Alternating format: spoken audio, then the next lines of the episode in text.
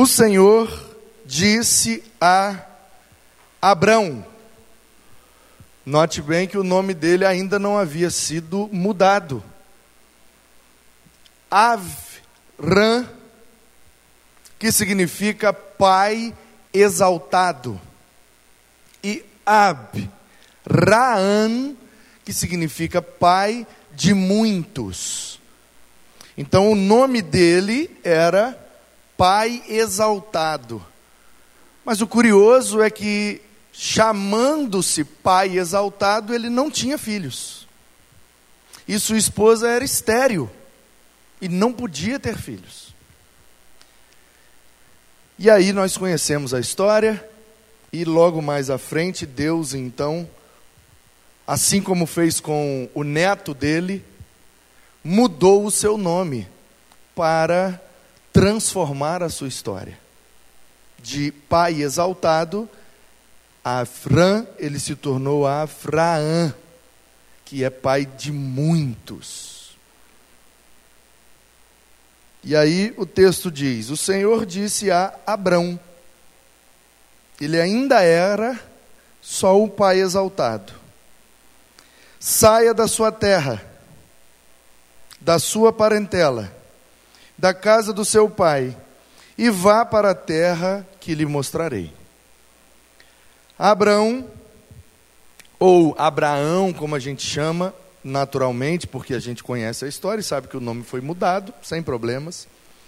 Agora eu só queria chamar a sua atenção para um detalhe, porque quando o texto diz sai da sua terra, eu não sei você, mas na minha cabeça, o texto diz que Abraão era de Ur, dos caldeus, da região chamada Caldeia, onde os moradores eram chamados de caldeus. Essa mesma região, antes, era chamada de Babel. Lá, quando fizeram aquela torre, houve aquela confusão das, dos idiomas e todos se espalharam aquele evento marcou negativamente aquele lugar. Então eles quiseram mudar o nome de Babel. E aí eles mudaram para Caldeia. Porque o nome Babel ficou caracterizado como o lugar onde as pessoas desobedecem a Deus. E é assim até hoje, não é verdade? Ah, tal coisa parece Babel. É Babel. Tudo que a gente fala de Babel é negativo. Então eles mudaram para Caldeia. E aí, nos dias de Abraão, aquele lugar era chamado de Caldeia. Centenas de anos depois, deixa eu fazer uma conta aqui.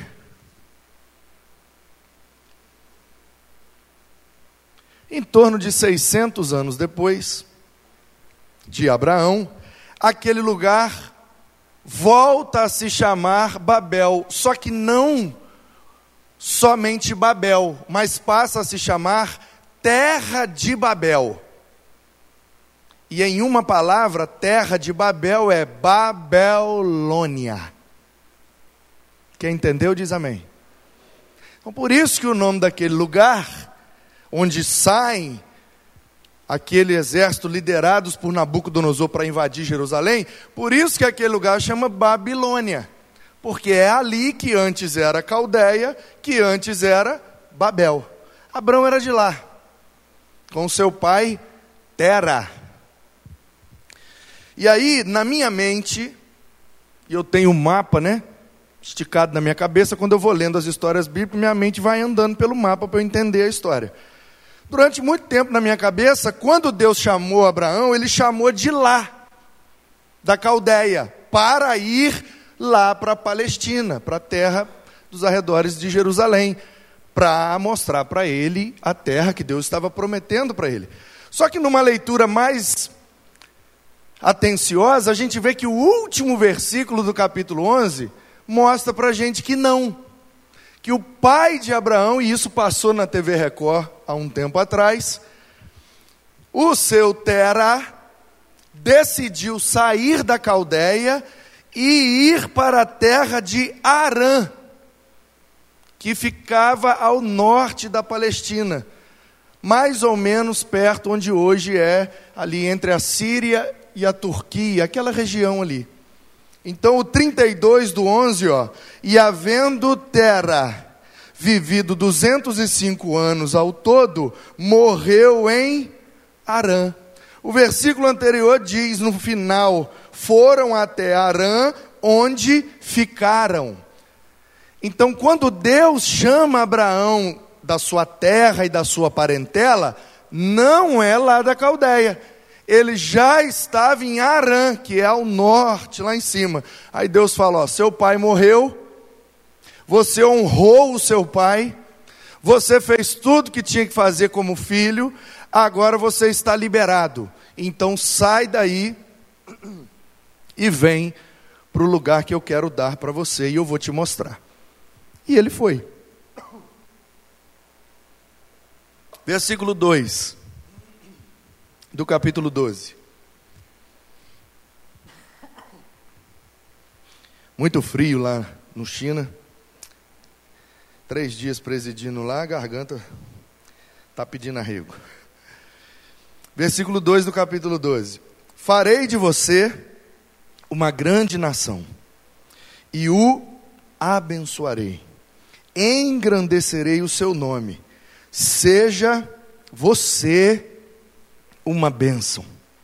Abençoarei aqueles que te abençoarem, amaldiçoarei aqueles que o amaldiçoar. Em você serão benditas todas as famílias da terra.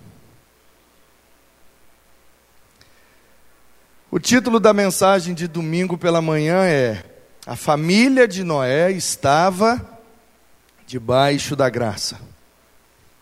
E o título desta é: A família de Abrão estava debaixo da graça. Agora eu pergunto para você: Você sabia que você, crente em Jesus Cristo, você é da família de Abraão? Você sabia disso? Porque quando Deus está dando esta promessa para o então ainda Abrão, ele está dizendo: Você terá filhos, os seus descendentes vão formar uma grande nação que levará o nome do seu neto. Porque eu vou dar a ele um novo nome. E este novo nome que ele vai receber vai ser o nome desta nação. Porque na Bíblia Israel não é um país, na Bíblia Israel é um homem que se chamava Jacó. E os descendentes desse homem que consequentemente são descendentes de Isaac e de Abraão, formam essa nação. Como Estado, como país, Israel só veio a existir agora, recentemente, em 1948. Portanto, até 1947, Israel não era país, não era um Estado era uma nação, um povo habitando numa terra, regidos por uma lei. Essa é a definição geopolítica de nação, não de país. Um povo numa terra com uma lei. E olha só como Deus é maravilhoso, perfeito e faz tudo o que promete. Um homem que não tinha filhos e ele já era idoso, casado com uma mulher que já era idosa, estéril, Deus fala: deste casal, estéril, já com bastante tempo de vida, eu vou fazer uma grande nação. E o império babilônio caiu e não existe mais. O império assírio caiu e não existe mais. O império persa caiu e não existe mais. A Grécia ainda existe como país. E Roma, Itália, ainda existe como país. Mas como império, nenhum sobreviveu. Mas a nação que Deus disse que faria está lá até hoje. Às vezes na vida, e principalmente na vida em família, tem uns momentos que a gente olha e fala assim: isso não vai dar em nada. Isso é tempo jogado fora. Isso é dinheiro jogado fora. Isso não vai adiantar. Isso não vai servir. Isso não vai resolver. E a gente vai vivendo e tendo a impressão, irmãos, que nós estamos ou somos estéreis, improdutivos. A gente não consegue romper, progredir, prosperar, resolver, solucionar, e a gente se vê em algumas situações em que a gente se sente muito limitado. Mas quando Deus olha para nós e diz: Eu vou te abençoar, nada pode impedir a bênção de Deus de chegar na sua casa. E o desejo de Deus, há quase quatro mil anos atrás, era que através dos descendentes desse homem, todas as famílias da terra fossem abençoadas. Como que essa bênção chegou até nós? Porque Jesus, vai comigo para o Evangelho de Mateus, no primeiro capítulo. E você vai entender porque é que você, crente em Jesus Cristo, é da família de Abraão, portanto, a bênção de Deus está sobre a sua casa.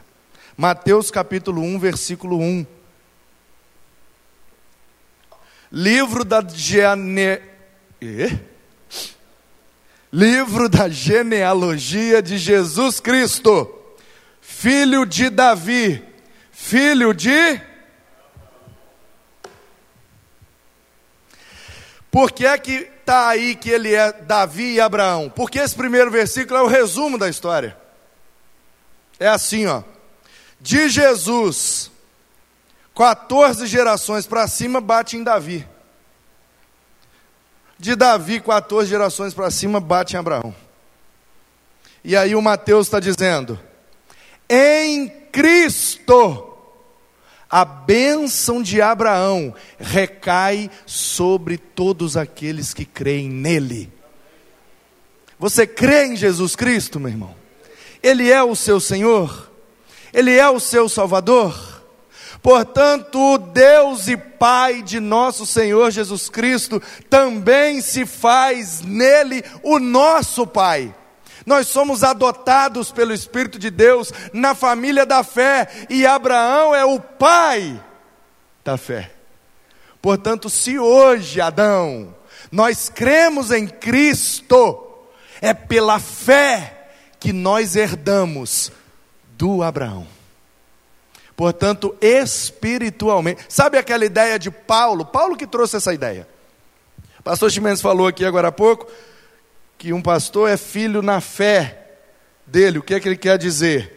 Todos aqueles que nós evangelizamos, todos aqueles que nós discipulamos, todos aqueles que nós convivemos, todos aqueles que nós investimos em suas vidas espirituais, eles passam a ser espiritualmente como que filhos.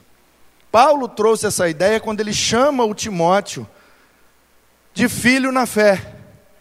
Paulo foi o primeiro a ter essa percepção. Gente, espera aí, espera aí, gente. Tem uma paternidade que é biológica.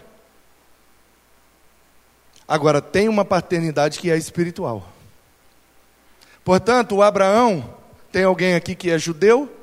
Porque hoje só existem duas descendências. Porque somente duas tribos permaneceram, as duas tribos do sul. Portanto, hoje todo judeu vivo no planeta Terra, ou é descendente de Judá ou de Benjamim. As dez do norte se perderam. Existem, claro, estão por, por aí, misturaram com os assírios, misturaram com os sírios, com os fenícios, mas misturou tanto, misturou, misturou, misturou, que não dá mais para puxar de onde que eles vieram. Agora, Judá e Benjamim voltaram da Babilônia, se reconstruíram e todos os judeus, tanto que você, o cara é judeu, você pergunta: "É, você é Ben Judá ou Ben Benjamim?" Quer dizer, você é judeu porque é filho de Judá ou filho de Benjamim? Porque na cultura judaica, para baixo todo mundo é filho, para cima todo mundo é pai. Por isso Jesus é chamado de filho de Davi e filho de Abraão. Então, na genealogia, na perspectiva biológica, Jesus é descendente. Mas existe uma perspectiva de paternidade que não é biológica, é espiritual. E é aí, meus irmãos, que mora o segredo. Porque Abraão e Sara na verdade, né, a palavra denota que provavelmente a estéreo era ela e não ele. Mas o fato é que a esterilidade não permitia que aquele casal tivesse filhos. E Deus operou o milagre para que eles gerassem o filho da promessa, que é o filho de Sara é o Isaac.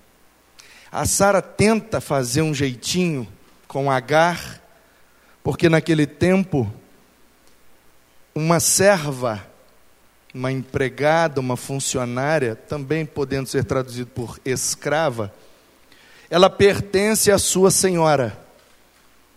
Então, tudo que pertence a ela, pertence à sua senhora, ou o seu senhor, o seu patrão, o seu dono. Então, qual é a lógica humana de Sara? Vou botar ela para se deitar com Abraão. Se ela gerar um filho, como ela é minha serva, o filho dela passa a ser também meu filho. Resolvido o problema. Aí ela deu um jeitinho. E Deus falou: Minha filha, eu não preciso de jeitinho. Porque quando eu quero, eu faço milagre. Quando eu não quero, Ninguém pode fazer nada. Mas quando eu quero, ninguém pode impedir. Qual foi o resultado desse jeitinho? E isso nos ensina uma lição preciosa sobre família.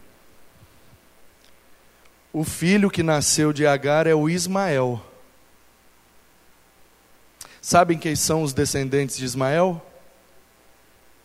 Os árabes, barra islâmicos, barra muçulmanos a guerra de milhares de anos na terra prometida acontece e não há perspectiva de acabar, porque um jeitinho foi dado dentro da família.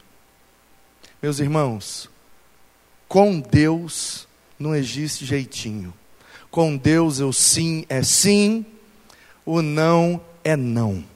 E o que ele manda, nós obedece, porque ele sabe o que é melhor para nós. E a gente abraça a orientação de Deus. E se necessário for, a gente aguarda um milagre. E se ele não acontecer, é porque Deus não quis fazer, mas mesmo não fazendo, ele continua sendo Deus. Portanto, queridos, é em Cristo que a promessa de Deus a Abraão, de fato, se cumpre. Porque o desejo de Deus lá com Abraão era: Abraão, eu quero fazer dos seus descendentes uma nação sacerdotal, uma nação que vai ser intercessora entre eu e as outras nações. Então eu vou me revelar a vocês e vocês me apresentem a todas as famílias da terra e todas as famílias que me conhecendo, me abraçarem como seu Deus, eu os abençoarei. O que é que os descendentes de Abraão fizeram? Eles confundiram eleição, Deus os elegeu para a nação sacerdotal, para servir às outras nações.